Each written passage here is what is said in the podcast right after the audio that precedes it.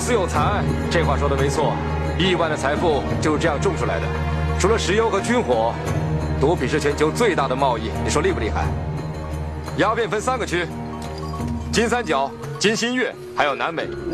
金新月就是阿富汗、巴基斯坦和伊朗交界，大部分供应给欧洲；南美的货供应给美洲。金三角主攻亚洲，不过有时候市场会变的，货会跑来跑去。还有啊，我告诉你。老外的钱最好赚，利润最高，有多高？从农民那里收一美金的鸦片，跑到欧洲，就像赌博买大小，连翻了十番。你自己算算，不过也用不着羡慕啊。那这里啊，一亩地大概种一点五公斤的鸦片，一年下来才挣一百多美金，他们才真的惨呢。干革命妈妈，干革命妈妈，哎，哎。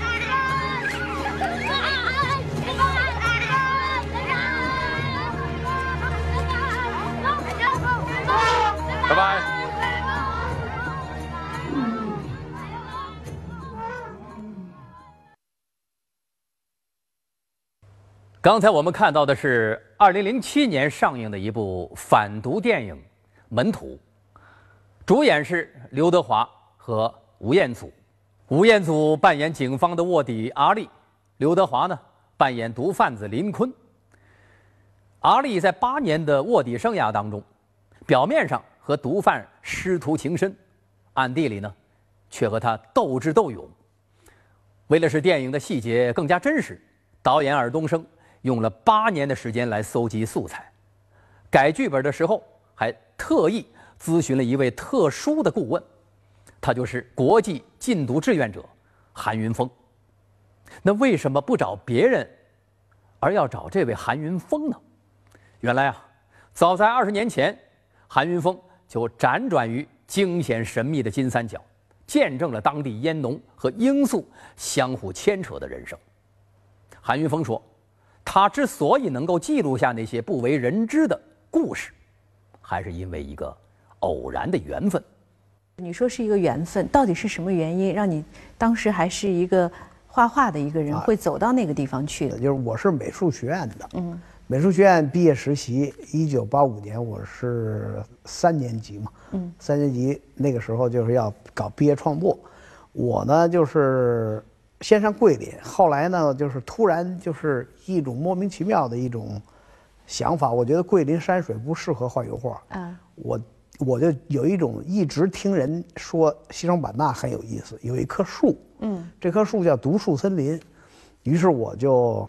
改道就从桂林直接就去云南了，到了云南以后呢，那个时候我就发现一个问题，就是说在口岸的时候老是搜身，嗯，说搜什么东西，说搜毒品，是搜鸦片，我觉得这是一百年前中国的事儿，嗯，那么就是因为画画这个原因，我第一次看到这个和听到鸦片这个词，从此。韩云峰开始深入云南边境画画摄影。九十年代中期，他又拿起了 DV 摄像机拍起了纪录片。在采风过程中，韩云峰与傣族青年艾伦交上了朋友。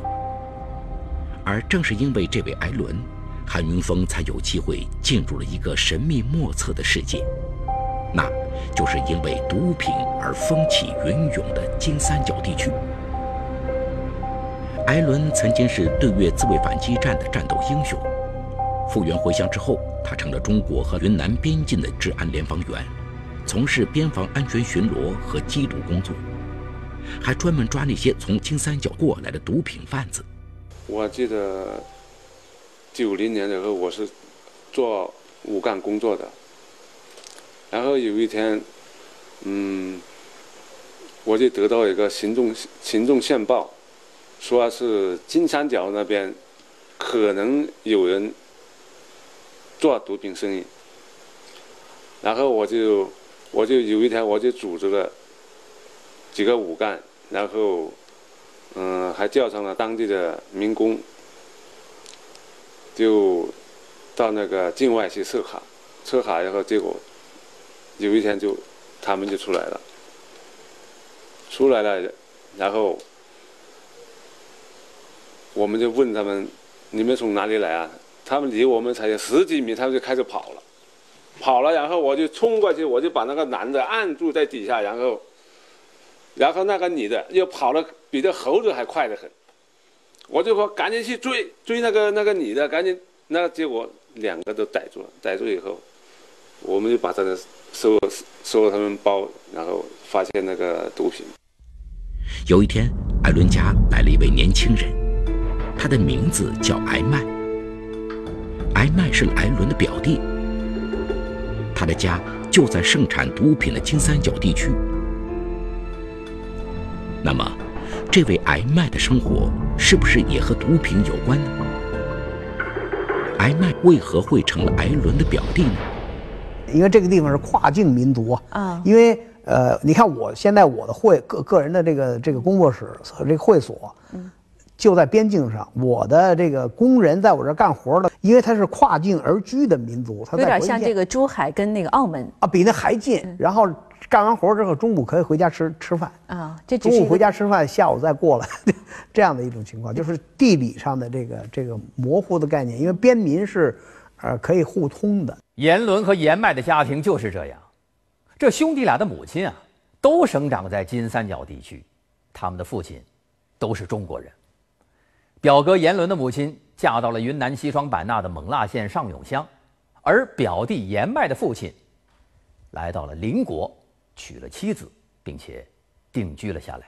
他来了以后呢，就是，呃，他不会讲中国话，嗯，那很小嘛，那时候他就他就每天都在编一个筐，非常好看的筐，那么小，嗯，就是傣族人用东西上地里干活，田间干活，中午不回来，装糯米饭的。他编好了以后，我不知道他是编这，我我我还在想，有的编这编这干嘛哈？很好看的一个东西，呃，然后呢，那个主人就告诉我，中国这个傣族的主人告诉我说，他就是金三角，他家就在金三角。啊，他种鸦片的，嗯，他要每年要卖鸦片，种鸦片是，他除了种粮食以外，他还要干这个，有一个季节要种这个，嗯，哎，我就当时就脑子就一下子就。啊！被“金三角”这个词给震撼了。这个当时我看之后，我说这怎么可能啊？因为传说的毒枭，应该是有枪、很凶狠、彪悍，然后很坏的人。一个普普通通的农民给我做那个，最后他把那筐是，实际上他是要要送给我。为什么要送给你呢？他因为他觉得我是特远，北京来的，是这家的亲戚，他的表弟啊。我当时很感动。表哥艾伦是云南边境的缉毒治安员。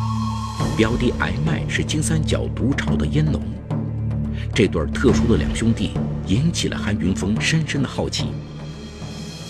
韩云峰从艾麦那里得知，有不少烟农经常带着鸦片秘密往来于云南边境，而随着毒品的日益泛滥，作为毒源地的金三角已成了世界关注的焦点。然而，由于金三角地区武装派别错综复杂。外人很难进入这个毒品王国。此时，一个想法突然划过韩云峰的脑海：如果跟着挨麦冒险闯入金三角，应该就能记录下那里不为人知的真实情况。后来我说我能不能过去拍？嗯，当时是没有护照，什么都，那个地方是边境嘛，不行嘛。嗯，后来我就去了当地的。那个公安局武警，因为我老在那儿待着，人们就知道，哎，北京的一个大哥，那个艾伦的大哥老在这儿拍纪录片。嗯，然后呢，呃，当地的武警公安呢就给我开了一边民证。嗯，我拿着边民证合法就可以出去了。这个边民证就是说可以相相当于护照，就是只是边境的几个省，嗯，和云南省之间可以互相的走动。你到一个口到口岸那儿盖一章就出去了。以前就是一个竹竿。通行证有了啊，有了之后我就带着摄像机就去拍。在韩云峰的一再恳求下，艾麦把韩云峰带入了金三角地区。经过三个多小时的颠簸，韩云峰终于到了艾麦的家乡。而眼前所看到的一切让韩云峰非常震惊，他仿佛穿越到了另一个时空。我就去了以后呢，所说的县。啊，真的是县城的这个这个编制啊。嗯。但是它有多大呢？相当于我们的一个村镇啊，这叫那个规模啊。你看，就是一大堆草房子，有一个平坝，然后有个草房子，就这么而已。嗯。这么一种情况。嗯。呃，当时的情景，我觉得就是用什么样的描描绘，很像《三国演义》那个那个时候那三国的那种场景，全部都是 除了庙以外。都是茅草房和木头房子，那么那个地方的人民人民呢，就是他们在干嘛呢？他们山地民族全部是，呃，以种鸦片，嗯，呃呃，叫种大烟啊，种叫种罂粟这个植物。这就是艾麦家的房子，这也是当地典型的甘蓝式建筑，屋顶是用草盖的，一家四口就住在这空荡荡的主楼里，一眼看去。真是家徒四壁。家徒四壁这个词，可以说都讲的不够确切，因为他家徒连四壁都没有。我那个晚上睡觉，在他们家的客厅，是甘蓝式建筑，在他们家的客厅上睡。客厅你不要想啊，客厅是楼上楼下都能看见完整的人。这个底下是猪啊、动物啊，在下边，我我们就在一层这么薄薄的席子上。这个在这个席子上底下是通的。嗯，最让我受不了的 是什么？就是这个晚上我睡不了觉，胆儿小啊。谁我我相信任何一个城城市里生活的人去了以后都睡不了觉，没有安全感。不是，晚上的时候，老鼠我估计有得有一二百只老鼠。嗯。因为它是要来晚上要找吃的。老鼠怕人呢，你怕什么老鼠啊？嘿，好家伙，怕人！我跟你讲啊，里屋那一家子人，连小孩带大人睡得酣畅，打得酣酣。我旁边挨挨论在我旁边，我就老听这动静，像人走路一样的声音，哐哐哐哐哐哐，那么大的声音。然后呢，我拿着一个手电，嗯，我一晃，我就发现梁上。铁丝儿上、锅沿儿上全是老鼠，大的吓人，冲着你，哗一下，全部的眼睛亮亮的看着你，因为你手电一子不动了。啊！老鼠根本不怕，它它它跑啊，不跑不跑，就在脚脚底。最可恶的是什么呢？我就在那躺着，艾伦说：“你把脚盖上啊！”我说：“为什么？”他说：“会咬你的脚趾头。”我就盖着脚，但是一个毯子。家里没东西，只能把脚和这地儿盖着。晚上的时候也很也很热，我就把这个肚肚子拿我的衣服盖着。然后呢，我就好不容易睡着了，半睡半醒。然后有两只老鼠，最少是两只啊，最起码是两只，在我这上面从底下噗噗跑到在我这上，踢哗啦哗啦，然后打上了。打上之后，可能为蒸一个一一口米什么之类的，呃，什么什么什么那个锅巴。打打完了以后，从我这跑到那头，哦，在金三角，就连地鼠都和其他地方不太一样，它们有一种特别喜欢吃的食物。韩云峰经常能够看到，在罂粟田里面，地鼠一溜烟的爬到罂粟那纤细的枝干上，然后呢，用自己锋利的牙齿，把罂粟的果壳咬开，接着就贪婪的狂吃起果壳里面的大烟子来。谁能够想到，连地鼠都对罂粟如此上瘾呢？第二年春天，韩云峰终于拍到了盛开的罂粟花，这个所谓的恶之花。罂粟花开的时节，也是烟农们收获的日子。艾麦一家也和寨子里的其他烟农一样，开始收割鸦片。艾麦的妻子俄恩每天日出而作，日落而息，忙碌家事，照看两个孩子。尽管辛苦，可俄恩也不发愁，因为他从没出过远门，与外界也没有什么接触。俄恩总觉得生活就是这个样子。就在艾麦一家细心收割鸦片的时候，韩云峰也开始了紧张的拍摄。他用镜头详尽地记录下了烟农收割鸦片的过程。然而，在一次次捕捉和拍摄中，一种矛盾的心情常常萦绕在韩云峰的心头。这个鸦片是非法要卖到外边的，而这个这些人又没有发财，那你就这画面你就觉得充满了一种矛盾，美美和丑，罪呃罪恶和这种善良，全都在这儿。艾伦从越战前线复员后，一直做着边防巡逻和缉毒的工作，而他的表弟却是金三角种植大烟的。尽管在上个世纪九十年代，种植大烟在金三角是合法的，但艾伦还是觉得心里很不是滋味。没事儿，他就一直琢磨，怎么才能帮表弟一家摆脱大烟。一九九七年，艾伦所在的县建了糖厂。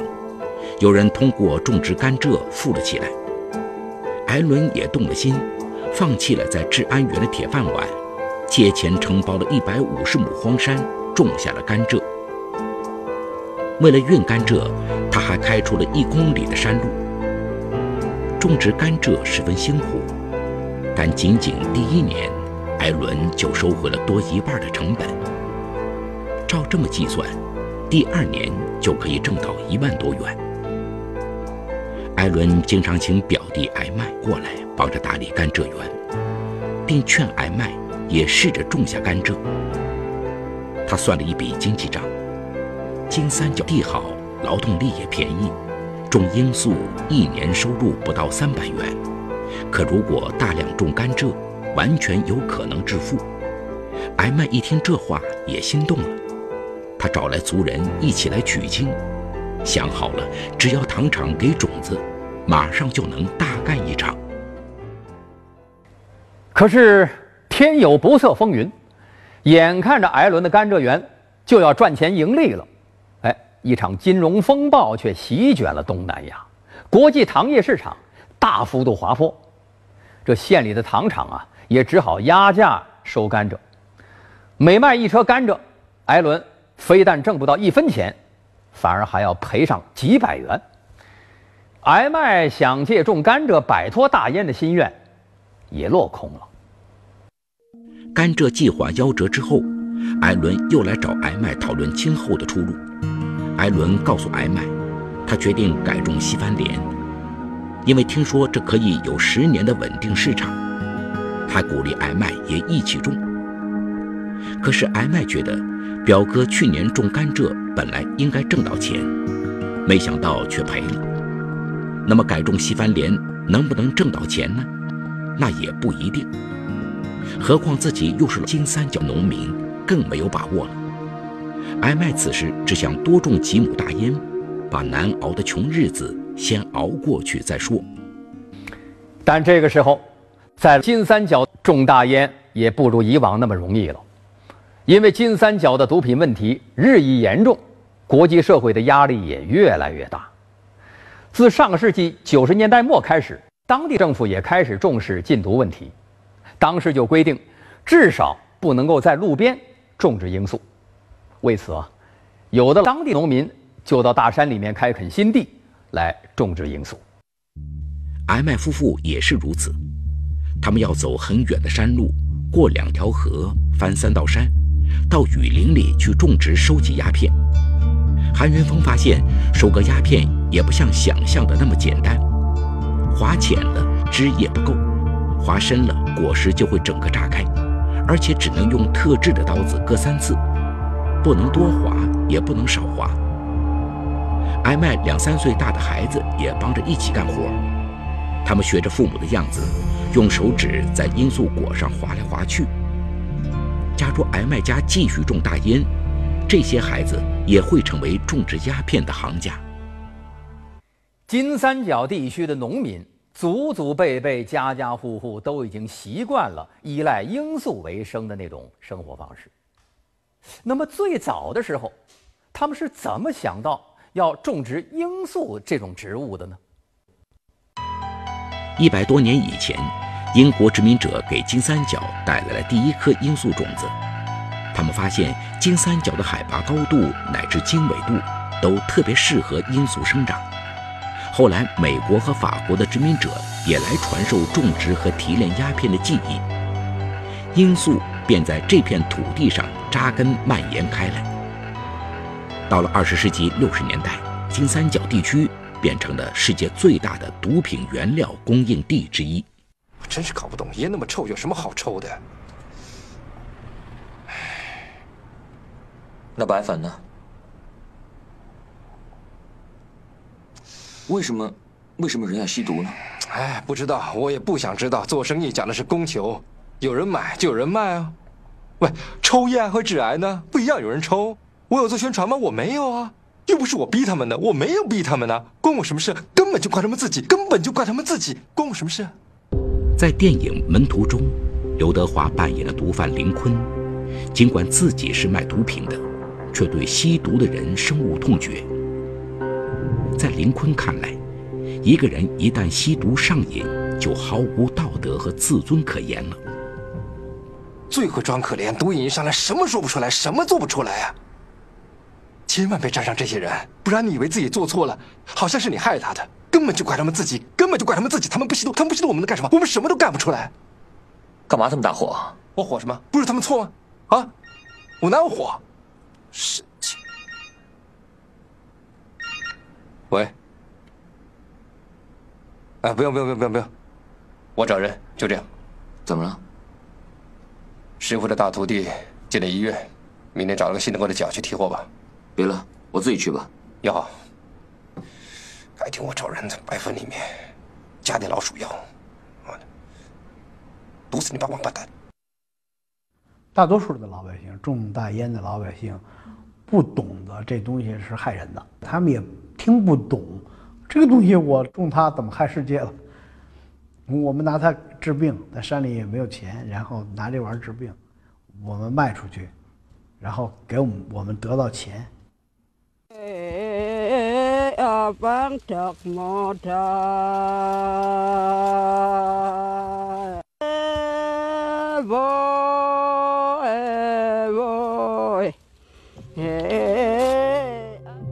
每年三四月份的赶烟会是金三角一年当中最热闹的时候，烟农们从大山里带着自己收获的鸦片前来交易。在韩云峰的印象中，这些烟农的脸上根本看不到一丝和罪恶有关的感觉，他们就好像在农贸市场上出售自己的土特产品一样。在当地围绕着罂粟，甚至还形成了一种特殊的菜系。当地人认为啊，割过鸦片的罂粟籽是没有毒性的，所以他们不仅会给孩子们吃，还拿到市场上去卖。他们还会把罂粟籽磨成类似于豆浆那样的白汤，或者是把罂粟籽榨成大烟籽油，或者是把罂粟籽做成蘸东西吃的辣酱，就连罂粟苗也会被当作生菜来生吃。剩下的罂粟壳怎么办呢？他们会作为香料用来煮东西吃。当然了，这罂粟壳在咱们中国，嗨，也是一种违禁品，是不被允许买卖或者是使用的。关于鸦片是毒品这样的概念，他们知道吗？呃，他们认为那是农作物，老百姓从来没有对这个东西有恶意。首先，他也用。但是鸦片还可以创造更多的财富，他们知道吗？这都知道，当然知道啊。就是，但是他们也不去想，很就是其实这些人很宿命的。嗯，就像农民，你问他，你这个粮食拿过来加工成饼干或者加工成更好的东西，呃，这会卖很多的钱。包装完以后，他不想，他认为那跟他无关。嗯，在电影《门徒》中，毒贩林坤带着一家人去泰国度假，住着奢华的酒店。当地种植鸦片的烟农只能住在简陋的草屋里，农民种植的罂粟为贩毒集团带来了滚滚财源，却一直没能解决自己最起码的温饱。呃，刘德华演的那个门徒，当时在北京，尔冬升、陈可辛他们找我，找我呢是跟我要这金三角的纪录片啊。刘德华在骑大象的时候背的那个词就是这样。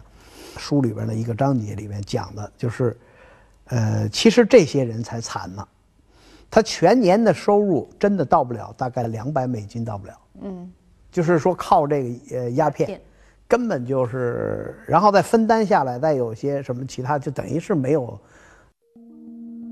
现实中烟农就是如此，在外面比黄金还贵重的鸦片，在这里每公斤只能卖到八百元人民币，每户的年平均收入只有四百多元。对于山民来说，卖鸦片的收入只能勉强维持他们的日常生活。成群结队的人在市场上交易着鸦片，然而挣到的这点钱也仅仅够他们去换一点盐巴和辣子。他们只种这一种作物吗？哦不不不，其他因为那个地方要说吃饭没有问题，就是说穿衣服怎么办？我其他的消费怎么办？重要的经济来源哎。重要的就是花钱要用钱的东西，主要源于鸦片，因为连那个工厂也没有嘛。嗯嗯。那么我去那儿了，我去那儿了，我就是特有钱的嘛。嗯。我拿一百块钱可以换到这个当时好像十几万、二十几万啊，就是那样啊，一百多万，就是好像一百块钱相当于一百多万。那时候正好通货膨胀嘛。嗯嗯。全球金融危机嘛。嗯。那么跟他们结缘以后呢，我我的脑脑子里的印象彻底就改。明白了啊，就是说原来这个东西，你从根源上说，其实是是市场的一种需求，他们是最底层的供应商，嗯，也也就是说，比批发价还要低的出厂价。钱少是意味着他们种的少，还是说不是不是，全部的毒品都是的百分之六十都是从这边来的，但是它层层因为，对，因为呃需求，层层的加价，嗯。你比如说，在那儿是不不犯法的，嗯，这个东西就是一个普通的东西，呃，一千多块人民币，大概有这么大一块吧，啊，它是一个非常但是如果这要到了昆明，这个鸦片要到了昆明，就这么大一块到了昆明，啊，那可能就是几十万了。未经加工的啊，未经加工，它基本上它也不卖，就是这个是要拿到那个海洛因加工厂吧，嗯嗯嗯。还有加工的它是要到到这个加工厂。到底是有哪些画面会给你一种这种震撼感？呃，我就觉得就是这这个财富在世界上一个最风险最大的所谓的财富最传奇的这个毒品，嗯，竟然它的原生地最早的那个那个材料生产的这个地方的人民以此为生的人民，是完全过了原始生活。因为当然是热带啊，它几乎就是几个破席子，然后那个四面漏风的这种这么一种环境。烟民的生活状态十分原始，而韩云峰经过一次次的折腾，也慢慢开始适应了那里的艰苦条件。嗯，这个事儿我其实无所谓，因为我带着黄连素，我出去的时候一吃饭之前我带黄连素，带着黄连素。来四颗五颗的，咵吃下去，然后开始吃饭。为什么？你要想跟人打成一片，你必须要跟他在一起吃饭。人家拿这个、这个、这个杀一只鸡，是吧？或者甚至杀一只狗招待你，你你你你太特别热情了，那就真的你想拍什么？哎呀，怎么拍都没有问题的。嗯，人对你特别好。有一次有一个事儿。我觉得也是，我我我我我讲过几次这个事儿，就是我特别喜欢吃糯米饭，嗯，黑呃就是紫糯米，嗯，然后呢，这家招待我，给我做好饭了啊，我到外边我拍的东西回来，说啊那个韩叔叔吃饭，我去了，哎呦我说真好，饿呀，嗯，那时候糖尿病嘛也是，到了点儿出出虚汗，我说饥饿。的状态一看，那我喜欢吃的糯米饭嘛，紫糯米。糖尿病还敢吃糯米饭？我这个过来不是我过来吗？因为你你血糖低了，糖都得吃嘛。嗯。坐那往下一坐，糯米饭，紫糯米变成了白的糯米了，上面是几乎是盖满了苍蝇。怎么苍蝇是白的呢？啊，不是。啊。苍蝇不是黑重色的。对啊。把整个米饭全部都盖满的。然后我一走过去，哗就飞起来了。哟，原来是一碗白米饭，啊，吃不吃？都吃。人家头人也拿起筷子了啊，吃饭。嗯，吃不吃？不吃，你看不起人家。咔，吃的很香，因因为有黄连素，没关系的吃。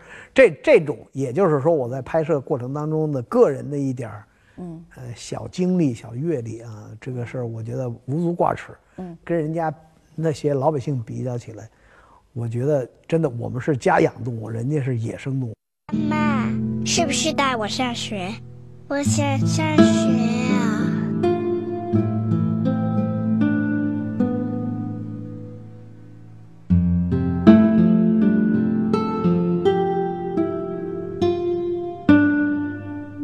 在电影《门徒》中，张静初扮演的苦命女子阿芬，早年为向吸毒的丈夫证明毒瘾能戒掉，自己也开始吸毒。平时她是一个爱护女儿的慈母，但当毒瘾袭来，她就完全不能自控，变成了另外一副模样。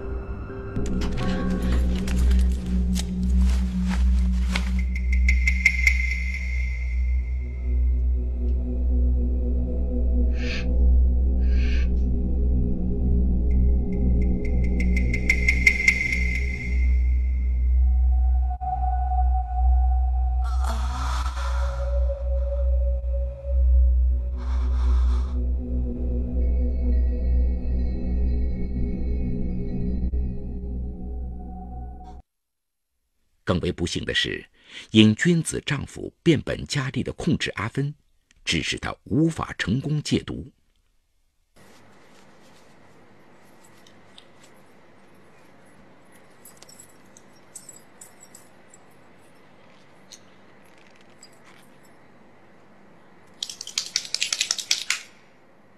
血管呢？不胀啊！打脖子了？哇，你倒挺会玩的，受不受得了啊？更爽嘛！打喽。最终，他为了满足阿芬的毒瘾，往阿芬的颈动脉里注射了大剂量毒品。可怜的阿芬就这样被毒品断送了宝贵的生命。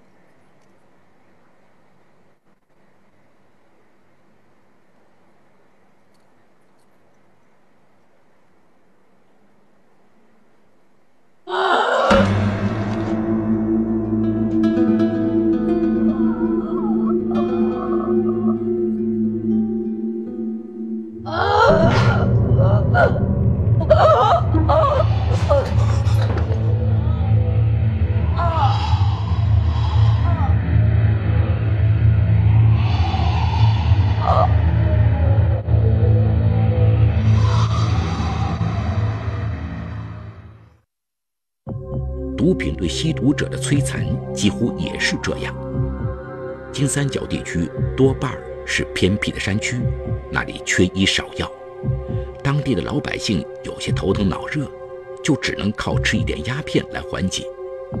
在现实中，被滥用的鸦片吞噬着当地百姓的意志和活力，使他们精神萎靡、不思进取。生活在金三角的这些农民。他们是罂粟的种植者，同时也是受害者。那个纪录片当中，我看到，就是这些普通的种植者，他们自己就吸食鸦片啊，是这样的。他是很多的老年人是抽鸦片的，呃，但年轻人也有挨卖，带我去他的那个那个那个鸦片地，然后从那个鸦片地再往前走，有一个村子，每一家。你他没有门啊，就是说都是敞开的空间嘛。它干栏式建筑，但是它是敞开的空间。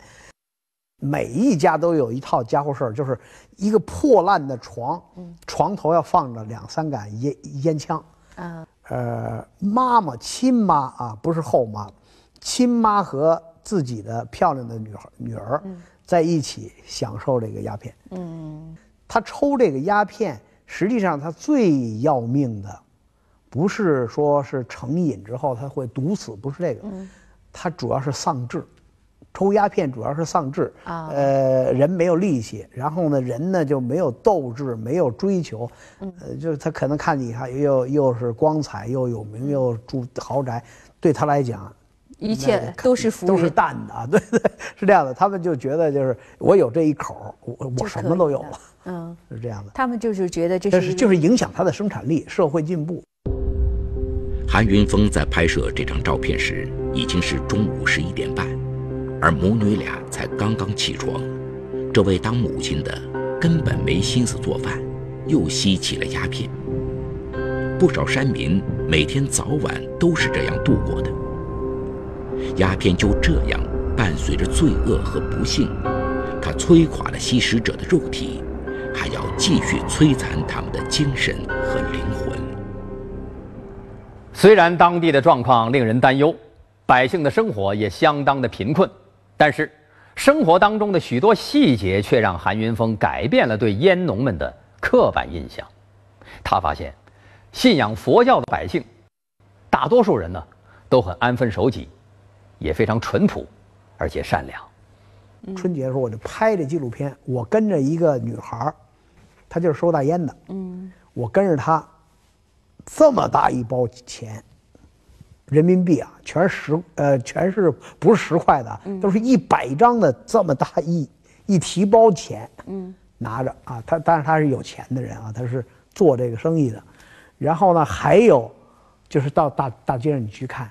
所有的做户啊，他叫做户，就是做这生意的人，手里都是一现现金，都是一大包一大包的。嗯。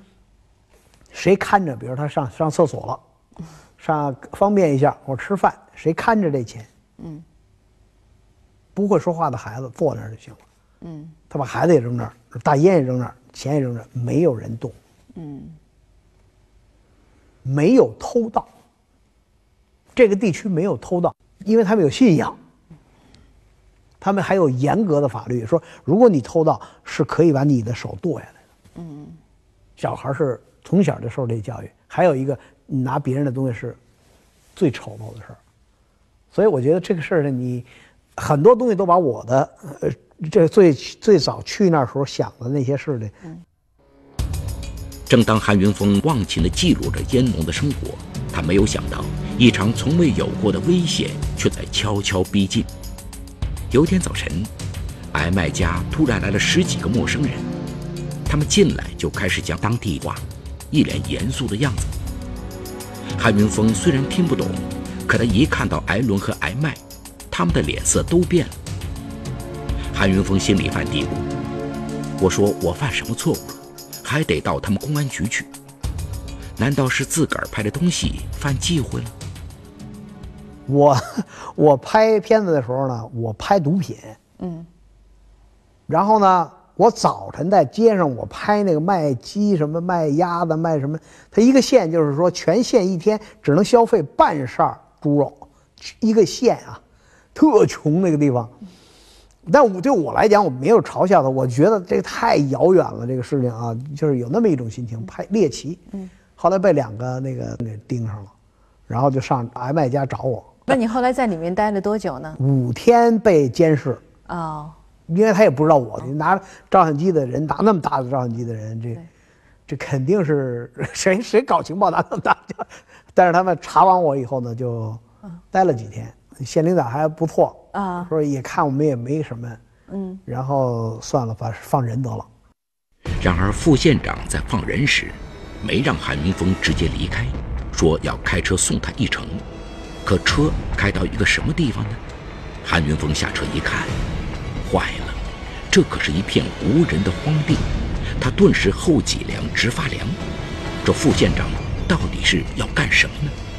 副县长拉着我上一个地，一个荒地里。嗯。然后呢，就是全是荒草。我说坏了，我他妈，是不是上这儿来处决我了？把我拉到那儿，我因为当时我也脑子里都是这个画面嘛，都是这样情景，像编剧一样嘛。嗯。然后就呃上来就那个什么，就就是这个后边给我一枪。嗯。但不是，他过来，他指着前面的地，他说：“你你跟我说。”然后人给我翻译，安排给我翻译说：“啊，谢谢县长说你啊，下次再来给他买几。”那个买几袋那个除草剂啊，中国的除草剂好，就他们家的地荒着呢。嗯，哎呦，我说行，我说除草剂、化肥我都给你带。为了给省里一个交代，当地公安局就给韩云峰开了一张罚单，上面写着“罚款五万”，别看数目大，实际上换算成人民币也只有七十块钱而已。这一关，韩云峰算是有惊无险地过去了。后来，韩云峰把在金三角拍摄的照片放到了自己的个人影展上，通过影像向外界展示金三角烟农的真实生活。那些极具冲击力的图片，在国内引起了不小的反响。还有企业家提出愿意帮助金三角烟农发展替代罂粟种植的替代经济。韩云峰也就此成了一名国际禁毒志愿者。如今金三角的一些地方啊，已经发生了很大很大的变化了。二零零一年，韩云峰曾经拍摄过的地方政府制定了战略计划，禁止农民再种植罂粟，鼓励他们改种其他经济作物，并且给予大力的补贴，这就是所谓的替代经济。大家也许有所不知。在金三角禁毒的过程当中，咱们云南的科学家和企业家以及一些志愿者们，也发挥着很大的作用。他们给当地带去了技术，带去了种子，也带去了替代经济的新创意。从1998年一直到2006年，当地罂粟地种植面积减少了93%，甘蔗渐渐地取代了罂粟。这个历史上著名的毒源地终于获得了新生。从1985年第一次来到云南边境的磨憨镇，韩云峰和这片土地已经结缘三十年，并成了磨憨形象片的代言人。如今，作为一位颇有名气的景观建筑设计师，韩云峰参与设计的告庄西双景成了西双版纳的新名片。因为和金三角曾经的缘分，韩云峰把新项目也建在了云南边境。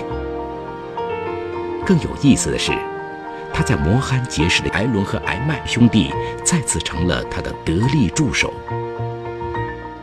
我第一次见你，那时候好像还二十岁还不到呢。你，你给我做了一个，那时候你连中国话都不会说，是吧？嗯。给我做了这么一个，我记得在这待了一礼拜，你给我做这么一个。我现在就在想这个事儿哈，你看，现在你看这，我现在就拿这玩意儿做装茶了。这个是我买的，嗯，你知道多少钱吗？一百六十块钱，好，所以说，你上次跟我说你又在种烟，这只不过说种的是给中国烟草公司种，不是种大烟了。不是，但但是但是有一问题，收入还少。如果你要会做这个，这个你会做吗？这个笔记本电脑、苹果电脑装在这里，我已经卖了好多这个东西了。在这个名为“雨林传说”的项目里，韩云峰试图把最环保的度假产业。作为一种替代经济，他想为边民们提供一个摆脱贫困的新途径。在他的工地上，不少工人曾经因为走私贩毒锒铛入狱，而韩云峰特地给刑满释放的他们提供了就业机会。